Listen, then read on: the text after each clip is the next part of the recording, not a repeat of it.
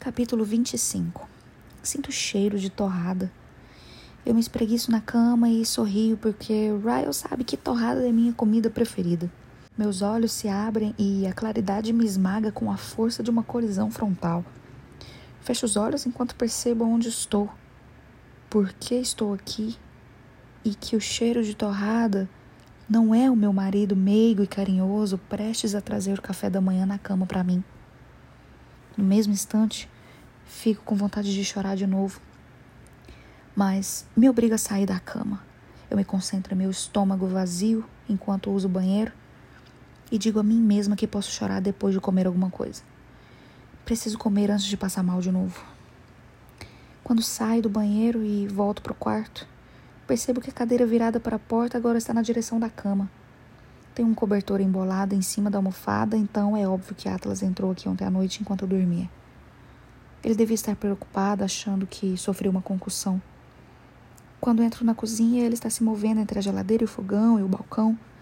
Pela primeira vez em 12 horas, sinto um vago sinal de que algo não é sofrimento, porque lembro que ele é um chefe um chefe bom está preparando o meu café da manhã. Ele me olha enquanto entro na cozinha. Bom dia, cumprimenta ele, tomando cuidado para não demonstrar muita animação. Espero que esteja com fome. Ele desliza um copo e uma jarra de suco de laranja para mim por cima do balcão, depois volta para o fogão. Eu estou sim. Ele olha por cima do ombro e me dá um sorriso sutil.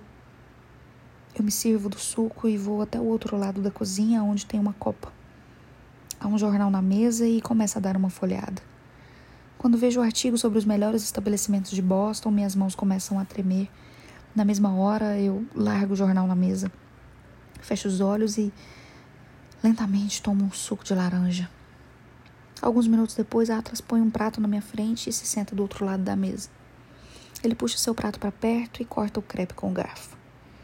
Olho para o meu prato, três crepes com calda enfeitados com um pouco de chantilly. Tem pedaços de laranja e morango alinhados à direita. É quase bonito demais para comer, mas estou com muita fome para me importar. Dou uma, gar uma garfada e fecho os olhos, tentando não deixar tão óbvio que é o melhor café da manhã que eu já provei. Finalmente me permito admitir que seu restaurante mereceu o prêmio. Por mais que eu tenha tentado convencer Ryle e Alice a não voltarmos, foi o melhor restaurante que já fui. Onde você aprendeu a cozinhar? E ele toma um gole de café. Na Marinha.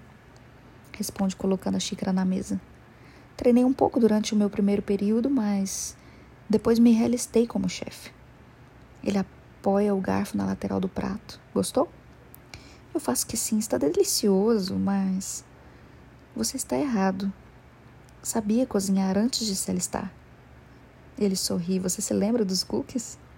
Assinto de novo. Os melhores cookies que eu já comi. Ele se encosta na cadeira.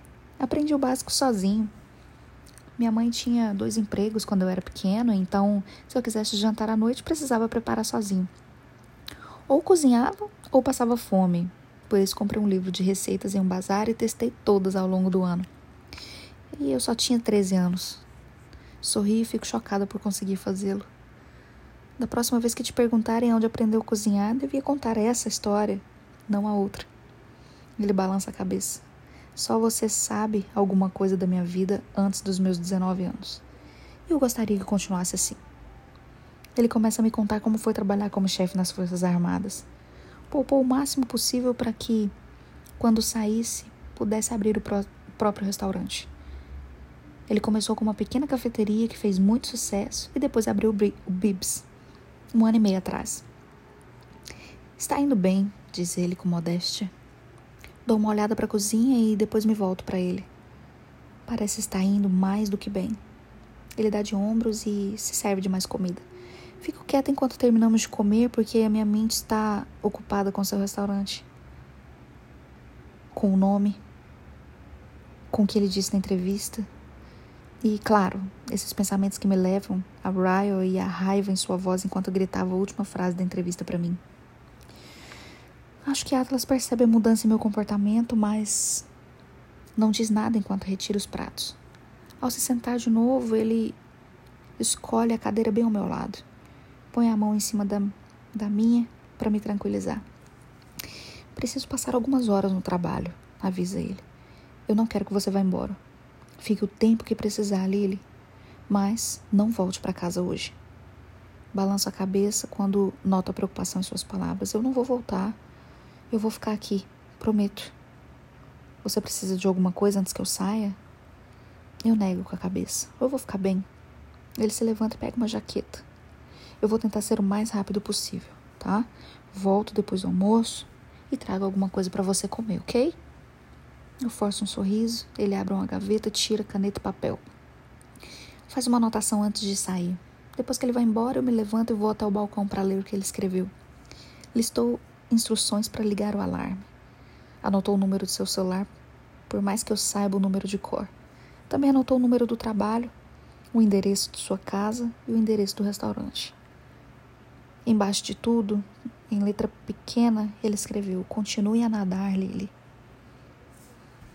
Querida Ellen, oi, sou eu, Lily Bloom. Bem, tecnicamente, agora eu sou Lily Kincaid. Sei que faz muito tempo que não te escrevo. Muito tempo mesmo. Depois de tudo que aconteceu com o Atlas, simplesmente não consegui abrir os diários outra vez. Não consegui ver seu programa depois do colégio porque assistir sozinha me fazia sofrer. Na verdade, eu queria. Qualquer pensamento relacionado a você me deixava meio deprimida. Quando eu pensava em você, eu pensava em Atlas. E, para ser sincera, eu não queria pensar nele. Então, também precisei tirá-la da minha vida. Me desculpe por ter feito isso. Tenho certeza de que você não ficou com saudade de mim tanto quanto eu fiquei de você, mas às vezes as coisas mais importantes na vida de uma pessoa são as que mais a magoam. E para superar essa mágoa, precisa cortar todas as extensões que aprendem a essa dor. Você era uma extensão da minha dor, então acho que foi isso que eu fiz. Eu só queria evitar um pouco de sofrimento. Mas tenho certeza de que seu programa continua maravilhoso, como sempre. Ouvi falar que você ainda está dançando no início de alguns episódios, mas passei a gostar disso. Acho que é um dos seus dos maiores sinais de que a pessoa está amadurecendo saber admirar, admirar coisas que importam para os outros, mesmo que elas não signifiquem muito para você. Acho que eu deveria te contar as novidades da minha vida. Meu pai morreu. Agora estou com 24 anos. Eu me formei na faculdade, trabalhei com marketing por um tempo e agora sou dona de minha própria loja. Uma floricultura. Objetivos de vida, uhul. Também tenho um marido. E não é Atlas e moram em Boston. Eu sei, chocante. Da última vez que te escrevi, eu tinha 16 anos e estava passando por um período péssimo e andava muito preocupada com Atlas. Não estou mais preocupada com ele, mas também estou passando por um período péssimo agora. Pior do que quando te escrevi da última vez.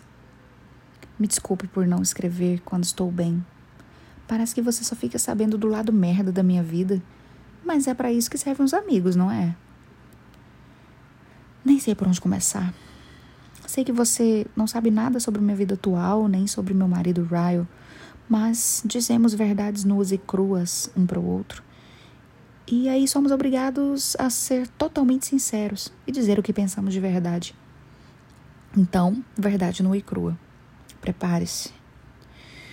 Estou apaixonada por um homem que me machuca fisicamente. Não faço ideia de como pude chegar a esse ponto. Logo eu, Muitas vezes, quando era mais nova, eu ficava imaginando o que minha mãe pensava nos dias em que meu pai lhe batia.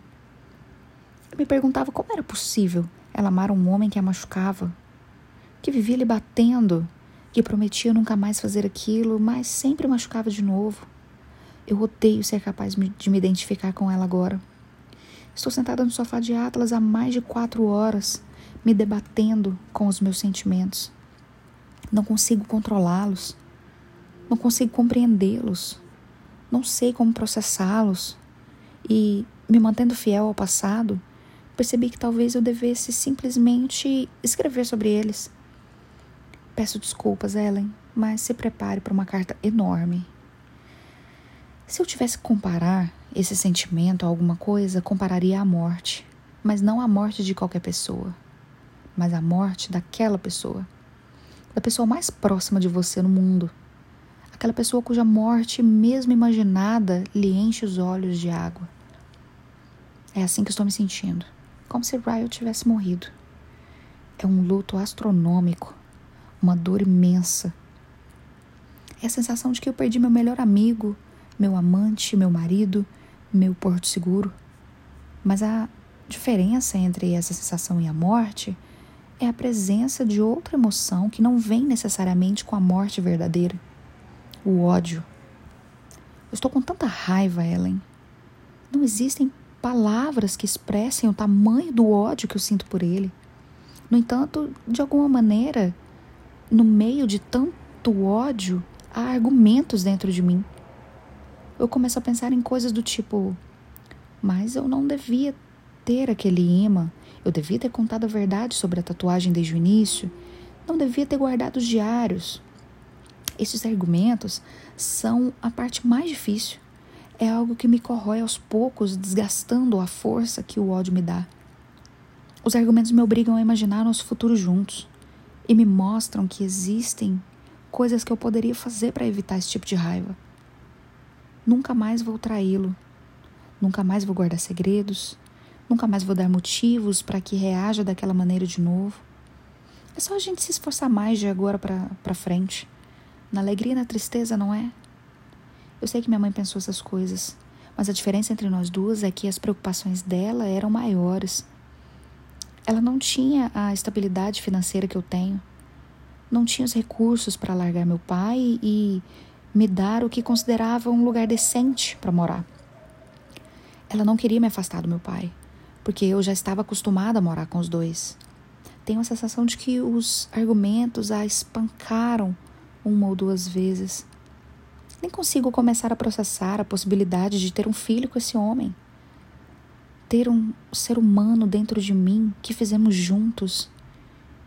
E o que quer que eu escolha, quer que eu decida ficar ou partir, não vai ser o desejo, o que desejo para o meu filho. Crescer num lar dividido ou num lar violento só faz um dia que sei da existência desse bebê e já o desapontei. Ellen, eu queria que você pudesse me responder. Queria que pudesse me dizer algo engraçado justo agora, porque meu coração está precisando. Nunca me senti tão sozinha, tão arrasada, tão zangada, tão magoada. As pessoas que estão fora de situações assim costumam se perguntar por que a mulher volta para o agressor. Eu li em algum lugar que 85% das mulheres voltam para situações violentas. Foi antes de eu perceber que eu era uma delas. E quando vi a estatística, considerei essas mulheres burras. Achei que, fossem fracas. Pensei isso várias vezes da minha própria mãe. Mas, de vez em quando, as mulheres voltam simplesmente porque estão apaixonadas. Eu amo meu marido, Ellen. Amo tantas coisas nele. Eu queria suprimir meus sentimentos pela pessoa que me machucou fosse tão fácil quanto eu julgava ser. Impedir o coração de perdoar uma pessoa que você ama é, na verdade, muito mais difícil do que simplesmente perdoá-la. Agora eu sou uma estatística. As coisas que eu pensei sobre mulheres como eu são o que os outros pensariam de mim se soubessem de minha situação. Como ela pode amar o cara depois do que ele fez com ela? Como ela pode sequer considerar voltar para ele? Eu acho triste saber que estes são os primeiros pensamentos que passam pela cabeça da pessoa quando alguém sofre violência. Não deveriam sentir um desgosto maior pelos agressores do que pelas pessoas que continuam amando? Penso em todo mundo que passou por isso antes de mim e em todo mundo que vai passar por isso depois de mim. Será que todas nós pensamos nas mesmas coisas nos dias seguintes a uma agressão cometida pelas mãos de quem nos ama? Prometo estar contigo na alegria e na tristeza, na saúde e na doença, na riqueza e na pobreza, até que a morte nos separe. Talvez esses votos não devessem ser interpretados tão literalmente quanto algumas esposas fazem. Na alegria e na tristeza? Foda-se essa merda. Lily.